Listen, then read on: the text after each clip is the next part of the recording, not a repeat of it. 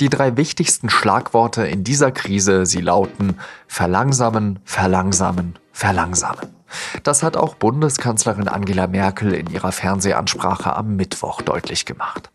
Nur so können wir eine Situation wie in Italien verhindern.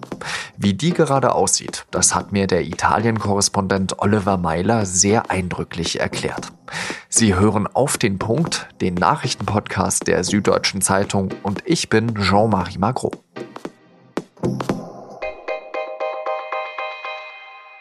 Es ist ernst. Nehmen Sie es auch ernst. Seit der deutschen Einheit, nein, seit dem Zweiten Weltkrieg gab es keine Herausforderung an unser Land mehr, bei der es so sehr auf unser gemeinsames, solidarisches Handeln ankommt. In ihrer Fernsehansprache erklärt Angela Merkel in 16 Minuten, was gerade vor sich geht, dass es jetzt auf jeden Einzelnen ankommt und warum der Staat momentan so stark ins öffentliche Leben eingreift. Deutschland habe ein exzellentes Gesundheitssystem, vielleicht eines der besten der Welt. Aber auch unsere Krankenhäuser wären völlig überfordert, wenn in kürzester Zeit zu viele Patienten eingeliefert würden, die einen schweren Verlauf der Corona-Infektion erleiden. Trotzdem halten sich immer noch viele Menschen nicht an die Empfehlungen der Politik. Deswegen hat Bayerns Ministerpräsident Markus Söder an diesem Donnerstagmorgen wiederholt, dass er eine Ausgangssperre nicht ausschließt. Das schöne Wetter, es verführt zum Rausgehen, zum Treffen mit Freunden an der Isar, am Englischen Garten, am Tegernsee oder an vergleichbaren Orten in Bayern.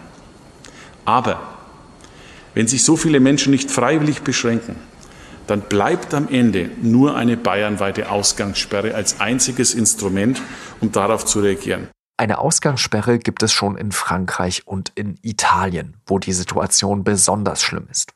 Hier haben sich in Europa die meisten Menschen infiziert und dort sind auch die meisten gestorben.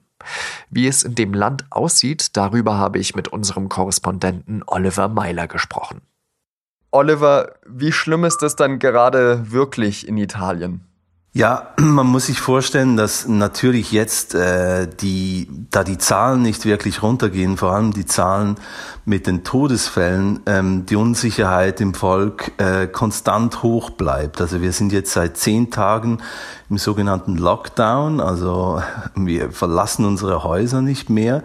Zwar sinkt oder, oder verlangsamt sich die, die Zahl der Neuinfektionen, aber die Zahl der Todesopfer geht rauf. Gestern war der schlimmste Tag seit Beginn der Pandemie bei, mit 475 Todesopfern. Das ist mehr, als es je an einem Tag in China gegeben hat. Und heute wird wahrscheinlich Italien ähm, in der Gesamtzahl der Todesopfer China überholen. Und das ist schon äh, ein Schlag für die Moral nach zehn Tagen drin. Wie können diese italienischen Verhältnisse erklärt werden? Ja, es gibt dazu sehr viele und auch unterschiedliche Thesen. Ähm, ich denke, eine der Spuren, die man da gehen könnte, ist die äh, der sehr betagten Bevölkerung. Also die Italiener sind das äh, älteste Volk oder das betagteste Volk der Welt, zusammen mit Japan, glaube ich. Die, die, stärkst, die am stärksten betroffene äh, Altersgruppe ist die von der 80 bis 89-Jährigen. Dann gibt's eine andere Erklärungsschiene, das ist die, ähm, dass die Lombardei, die ja am stärksten, mit Abstand am stärksten betroffen ist, eine der verpestetsten Regionen der Europas ist. Also da, da ist sehr viel Industrie, äh, die, die Luft ist sehr schlecht und da haben ziemlich viele Menschen von sich aus äh, ohne Coronavirus ziemliche Atembeschwerden und das kommt erschwerend dazu. Und dort oben, und das kommt auch noch dazu, leben etwa 40 Prozent, also in der Po-Ebene leben etwa 40 Prozent aller Italiener. Also ist da eine Dichte da, die, die ist natürlich auch noch einmal verschärft, also die die ganze dramatische Lage verschärft.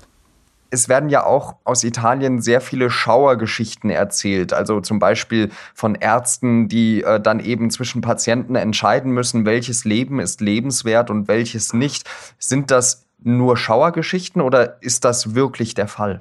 Also ich glaube, was man vorausschicken muss, ist, dass die Lage tatsächlich dramatisch ist. Also man muss sich vorstellen, dass äh, Städte wie Brescia und Bergamo vor allem, Mailand ist noch nicht ganz so stark betroffen, ähm, dass dort tatsächlich kommt es zu Engpässen natürlich, bei den Intensivbetten vor allem. Und ähm, es gibt tatsächlich, wie du sagst, ziemlich viele äh, Geschichten, die da zirkulieren. Die einen sind ein bisschen ähm, äh, glaubwürdiger als andere.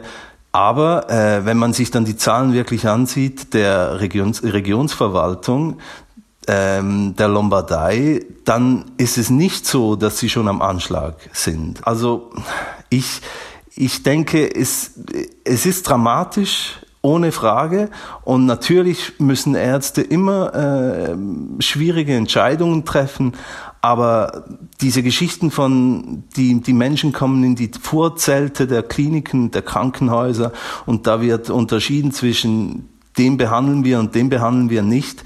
Für die gibt es keine äh, gesicherten Berichte es sind ja nicht nur die Ärzte, die schwere Entscheidungen treffen müssen, sondern auch die Politikerinnen und Politiker. Kannst du mal die Maßnahmen skizzieren, die, es in, die in Italien schon getroffen wurden?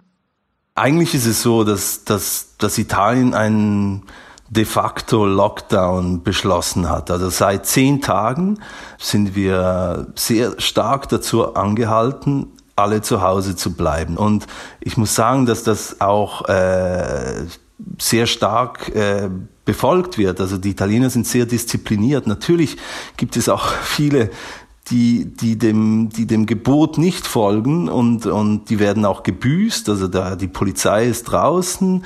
Aber es, man muss sagen, trotz dieser, die, dieser Anzahl von Leuten, die draußen sind, eine, eine starke Mehrheit der Bevölkerung hält sich wirklich disziplinisch dran.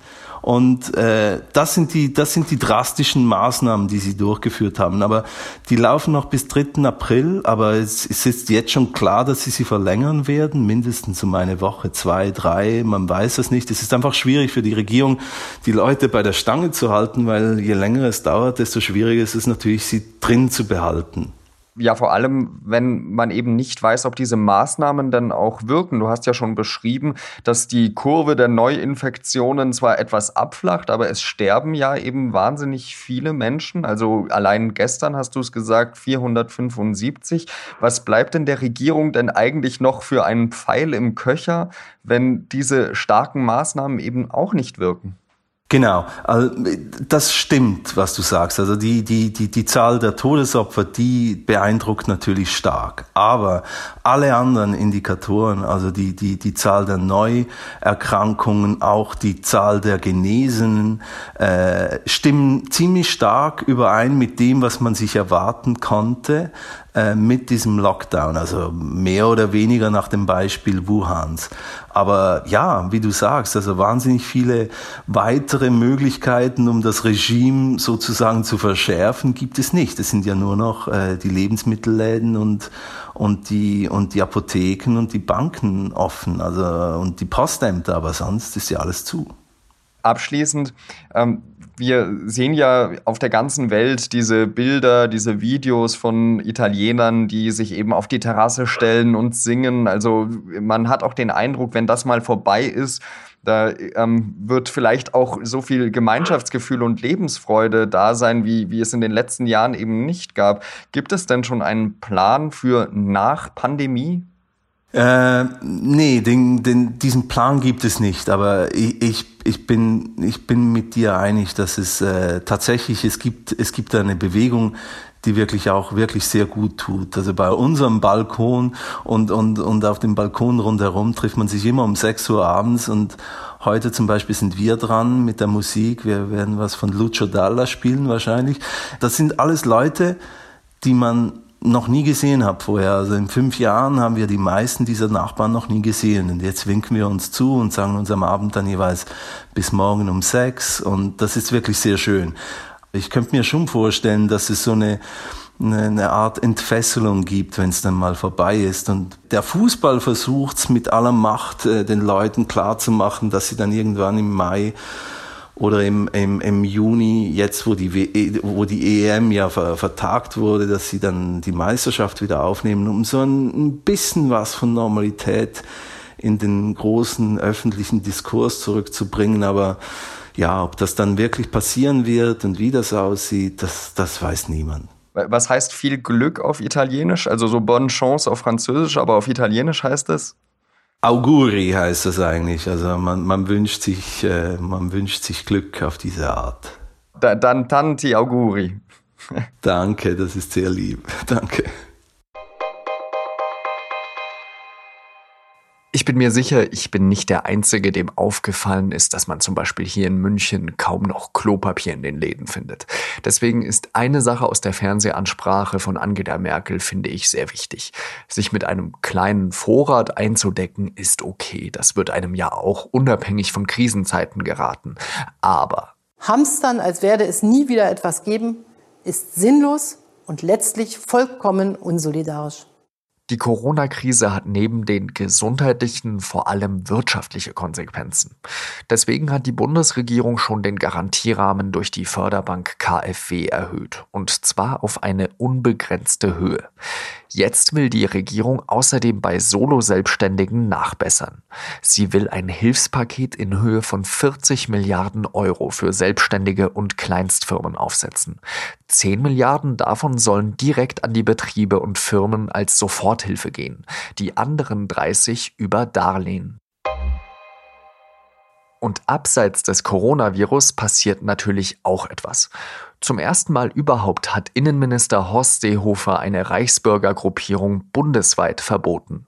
Die Gruppe heißt Geeinte Deutsche Völker und Stämme.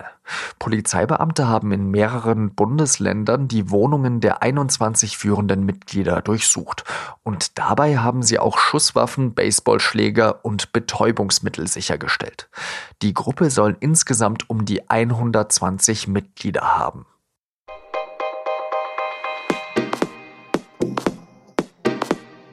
Ist mein Handy eine Coronavirus-Schleuder? Hygieneexperten geben da jetzt Entwarnung. Auf einem Handy befinden sich schon mal nicht so viele Bakterien und deswegen wahrscheinlich auch nicht so viele Viren. Und außerdem wird es häufig nicht so oft aus der Hand gegeben. Wenn Sie gesund sind, reicht es also völlig aus, das Handy mit einem feuchten Tuch zu reinigen. Nur wenn Sie selbst infiziert sind, bringt es was, das Handy wirklich zu desinfizieren. Das Wichtigste bleibt Hände waschen, Hände waschen, Hände waschen. In diesem Sinne, Redaktionsschluss für Auf den Punkt war 15 Uhr. Passen Sie gut auf sich und Ihre Liebsten auf. Adieu.